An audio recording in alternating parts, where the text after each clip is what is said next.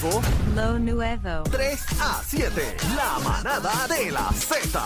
La manada de la Z, Z93, se puso caliente. Ahora sí que se puso caliente esto, señores. Bueno, retomamos, Caliente la retomamos cosa. el tema que teníamos anteriormente sobre lo que está pasando en Puerto Rico con esto de Luma y demás.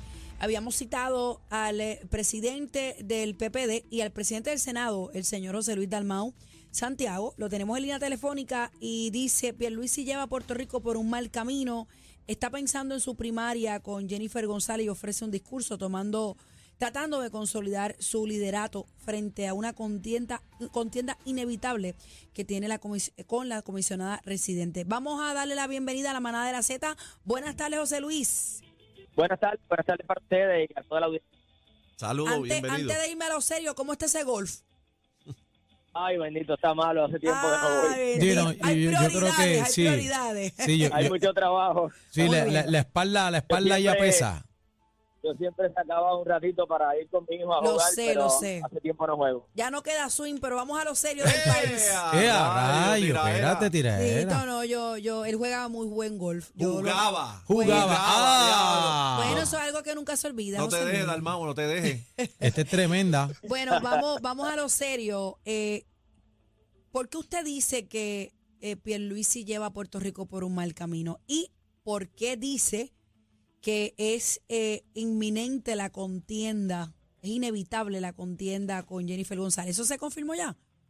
Ella lo dijo. Eh, eh, No es un secreto, ella en la misma convención del Partido Nuevo Progresista se veía la, la división y la, eh, ¿verdad? El, el comentario de que va a haber una primaria para la candidatura a la gobernación, a lo cual todo el mundo allí tiene derecho. No estoy diciendo que sea malo, pero cuando el gobernador hace el discurso que hace y el ataque el Partido Popular Democrático, pues lo hace tratando de consolidar sus huestes, pensando en una primaria. Y yo lo que digo es que la semana pasada fue una muy triste para Puerto Rico con un desastroso inicio escolar y eso lo sabe todo el país.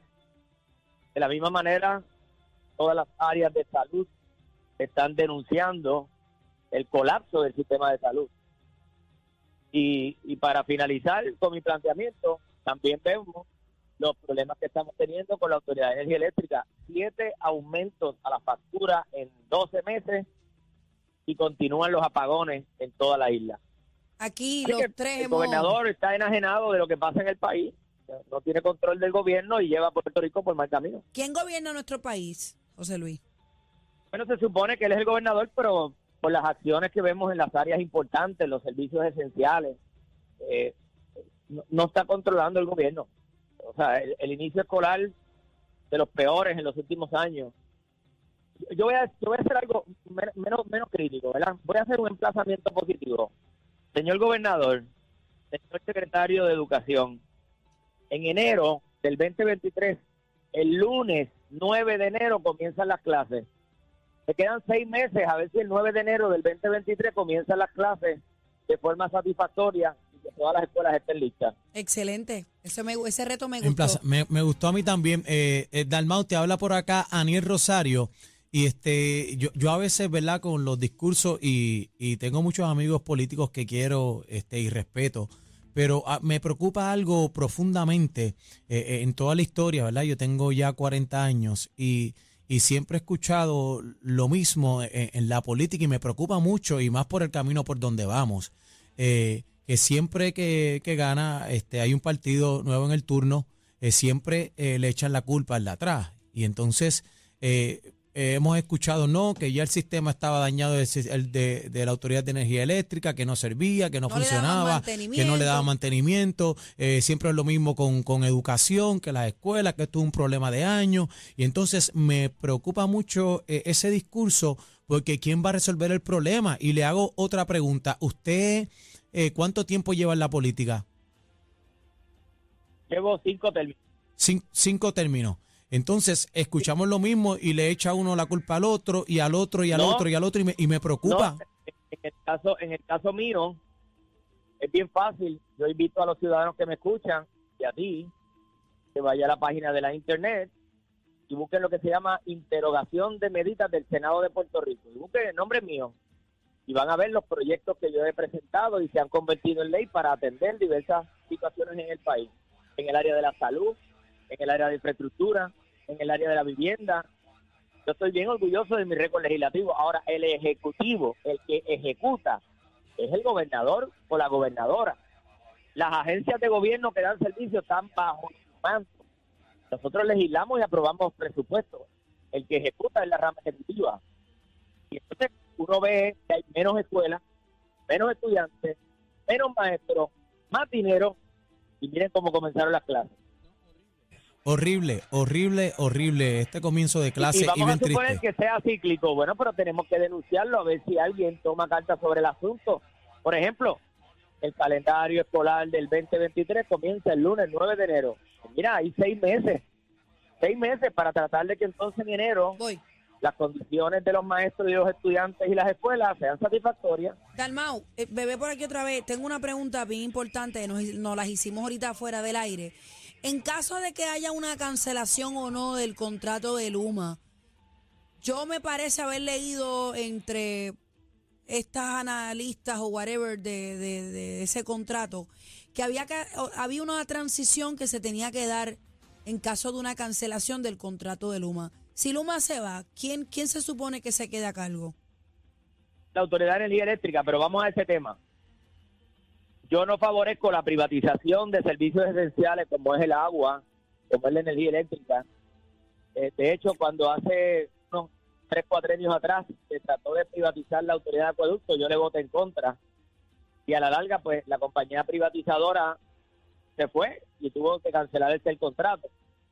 En este caso, no podemos salir corriendo y decir, cancelen el contrato a Luma mañana. Bueno, no, porque llevan un tiempo, eh, casi un año, eh, en la Autoridad de Energía Eléctrica controlando el sistema de transmisión y distribución y cualquier cancelación del contrato tiene consecuencias, entre ellas, quién se va a hacer cargo del sistema eléctrico si Luma se fuera mañana. Yo escuché Y que. aunque yo no eh, favorezco eh, ese contrato, Dalmau. no favorezco ese contrato, creo que se puede revisar, creo que hay que hacer un plan B y buscar la, la forma de que nuestro sistema de energía eléctrica eh, funcione mejor. Dalmau, ¿usted me Nos escucha? prometieron, nos prometieron una compañía de clase mundial que venía a tener una energía eléctrica más barata y más limpia.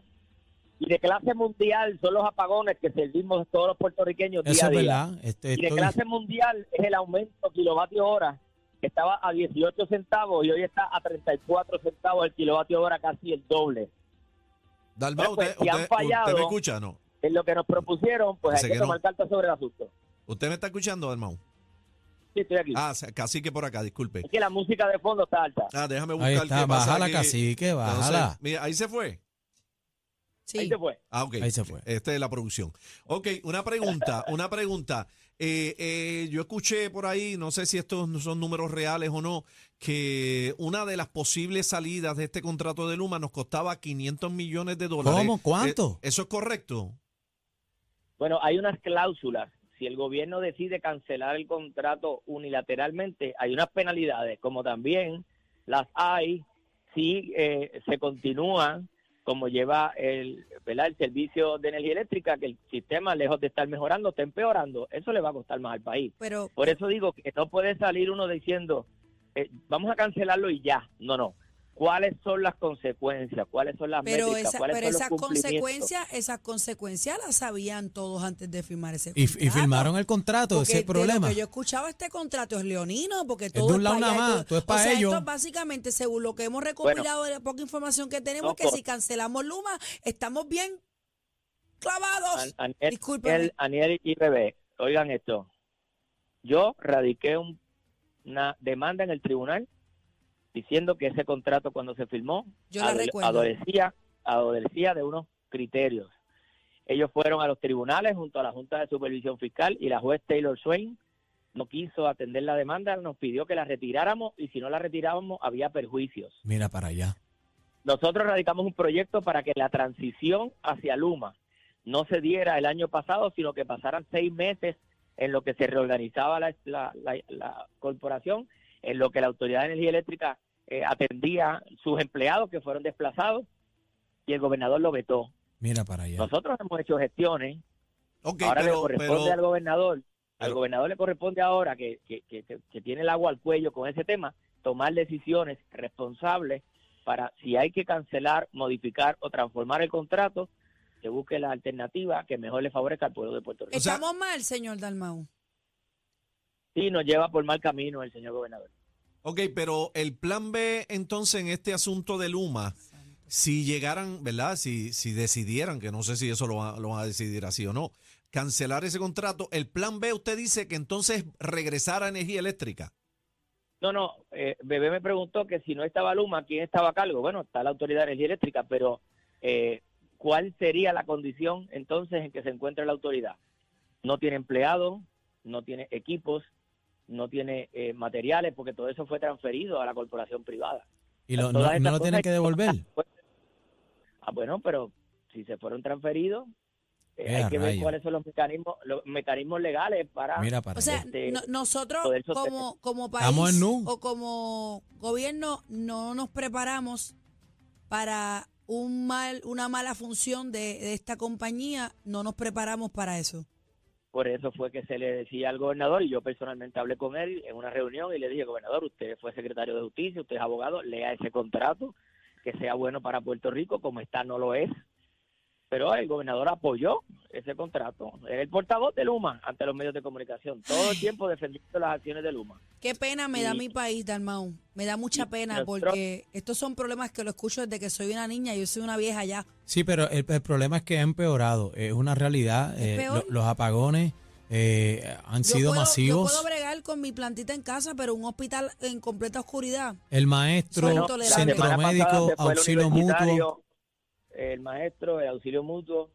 eh, y, y es verdad, ¿verdad? También los hospitales tienen que tener sus generadores, pero no hay un sistema eh, de energía eléctrica consistente que brinde una garantía y primeramente a los hospitales que a otras áreas, ¿verdad? Mensaje, Eh, mensaje ¿cuántas para personas- Puerto Rico, este, ¿Cuántas Dalmau, que nos tenemos que ir. ustedes- ¿Cuántas personas ustedes nos escuchan que se le dañaron sus enseres porque hubo un, un cambio de...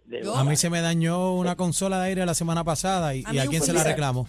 Un Puerto. Rico es el mejor país, el mejor país del mundo, se lo garantizo. y los lo sé. puertorriqueños somos trabajadores, eh, somos emprendedores y, y luchamos contra toda adversidad.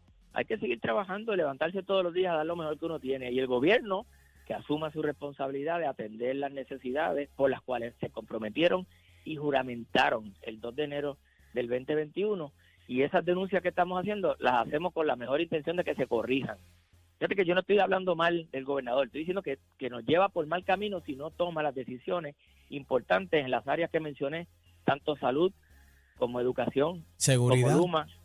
Mira, este mes cumplimos cinco años de María y hay personas con toldos azules. Todavía. Salió en el periódico estos días, 3.500 personas. Ayer la compañera senadora por Mayagüez fue a visitar una escuela y la escuela tenía toldos azules dentro de la escuela por, Qué la, por la. Qué vergüenza. No, y, y usted no cree, Cinco Dalmau, años después. Y, y hemos perdido la confianza. Y hay fondos Hay fondos. que se asignan Dalmau, fondos federales para eso. Lo triste no- es que si no se usa se pueden perder. Nos tenemos que ir, le agradecemos su tiempo. Muchas gracias. Eh, Gracias, siempre a las órdenes. pues, gracias, Gracias, a ti. Dalmau. Eh, ese fue el presidente del Senado de Puerto Rico, el presidente del partido PPD, eh, José Luis Dalmau. Triste, triste. Yo veo feo el caso No, ese a- a- eh, de y- Luma. Y hay de- muchas cosas, hay muchas cosas por las cuales nos tenemos que preocupar y hay que hablar. Y como queremos vender la isla en turismo cuando no tenemos una infraestructura sólida de energía Seguridad, eléctrica, salud nada, nada. Educación. y tampoco, educación. nada. Veo feo el caso ese de Luma, ¿sabes? Eso no es tan fácil, por lo que ha dicho aquí el presidente, no es tan facilito de cancela y vete. Hay muchas cosas más allá que nos van a complicar la existencia. Nos van a partir que se como, como avellana que se seca. advirtieron, Sí. que hubo mucha mucha crítica para enmendar y pues nada. Vámonos la que manada de la Z. ¡Ay! Esto se puso caliente. Recoge que nos vamos. La manada de, de, de la Z.